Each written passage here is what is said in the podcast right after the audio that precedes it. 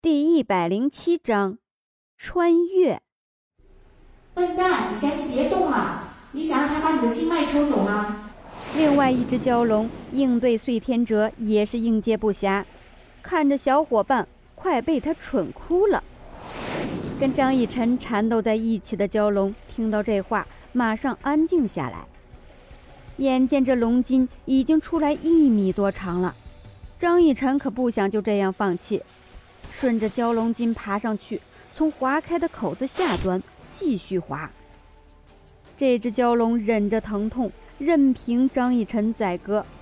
他想要向另外一只蛟龙求助，抬眼一看，那只蛟龙此时被雷电击中了脑袋，晕了片刻，便又继续跟碎天哲战斗着。一声嘶哑的叫声，这只蛟龙倒在了水里。一条完整的蛟龙筋被张逸晨稳稳当当的拿在了手里。碎天哲，我拿到了蛟龙筋。救我！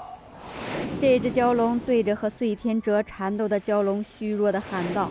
那蛟龙马上转身，抓住了这只蛟龙的身体，潜入水底，摆摆尾巴，不见了踪影。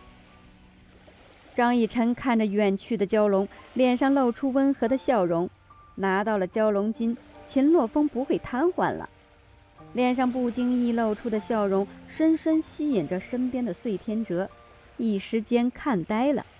两人都没注意到，一个身影从天而降，蛟龙返回来了。这只蛟龙把抽了筋的那只蛟龙送了回去，又悄悄回来，看到发呆的两人，机会来了，趁着两人毫无防备，尾巴狠狠一甩。张逸晨一下被甩出去好远，随即晕了过去。即便如此，手里还紧紧抓着蛟龙筋。等碎天哲反应过来要为张逸晨报仇的时候，狡猾的蛟龙早就跑了个没影。碎天哲走到张逸晨的身边，只见张逸晨的头上流了很多血，赶紧做了紧急的处理，先止血，顺便又检查了一下，并未有其他的伤口。这才松了口气，蛟龙筋拿到了，也算是万幸。此地不宜久留，大横抱起张逸晨，吹了一声口哨，一只鸟凭空出现。等张逸晨醒来，已经是三天后了。看着这灰白的帐子，再看看四周房间的摆设，张逸晨猛地坐起来，这不是自己熟悉的地方。好痛啊！张逸晨摸了摸自己头上的伤口。醉天哲从隔壁听到了动静，马上跑过来。只见张逸晨正一脸疑惑、不知所措地看着他。很疼吗？要不要吃药？醉天哲正准备要从怀里掏出什么来，但是被张逸晨制止了。等会儿，大兄弟，我问你个问题。张逸晨抓住碎天哲的手。醉天哲吃了一惊，还没有哪个姑娘会这么开放，敢直接抓他的手。现在是什么年代？张逸晨记得自己眼前一黑，之前是在现代，喝了口可乐被呛死了。当时他都已经听到死神的宣判了，可眼前这是什么情况？这里不是天堂，也不可能是地狱啊！醉天哲有点担心地看着张逸晨，难道说张逸晨失忆了？张逸晨，难道说你忘了这里的事情了吗？醉天哲就是害怕失忆症，因为想要帮他找回记忆比什么都难。看着醉天哲这张满脸担心又帅气的面容，张逸晨有些心猿意马。啊，怎么说呢？要是在这个世界能有一个这样好看的人变成我的夫君的话，那我张逸晨这辈子啊也就满足了。呃，我觉得大概是的吧。张以晨看看自己的手，又摸摸胸口。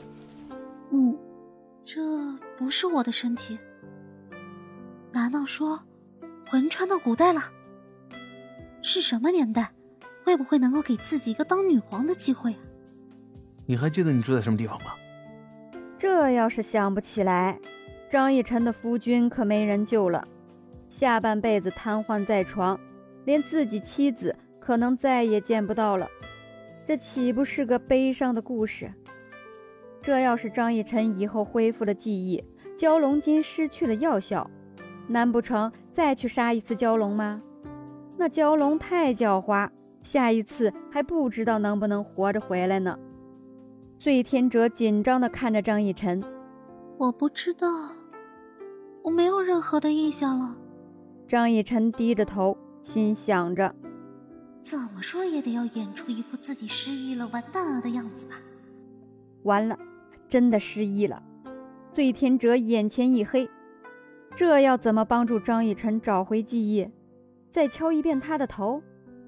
可是他头上已经有伤了。再来一下，估计会挂了吧？要用什么能刺激一下张逸晨才行？张逸晨，你现在必须要想起来自己的事情来。要是你想不出来的话，你的夫君就会死去。但是张逸晨一脸平静。其实，我告诉你吧，我不是失忆了，我是穿越。若是张逸晨不说话。指不定面前这人会做出什么事情，所以为了防患于未然，干脆先招了吧。现在轮到碎天哲一脸的懵逼了。什么是穿越？穿越的意思呢，就是从一个时空到另一个时空去，但是可能是你的灵魂穿越过去了，也有可能是你的身体和灵魂一起穿越过去了。而我呢？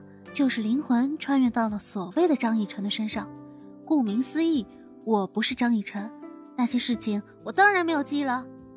听得碎天哲是一愣一愣的，灵魂穿越，那是什么？妖族和梦族？嗯，你还是不懂吗？我的意思是说，我有可能和张逸晨交换了灵魂了，我的身体是张逸晨，但是我的灵魂不是张逸晨，懂了吗？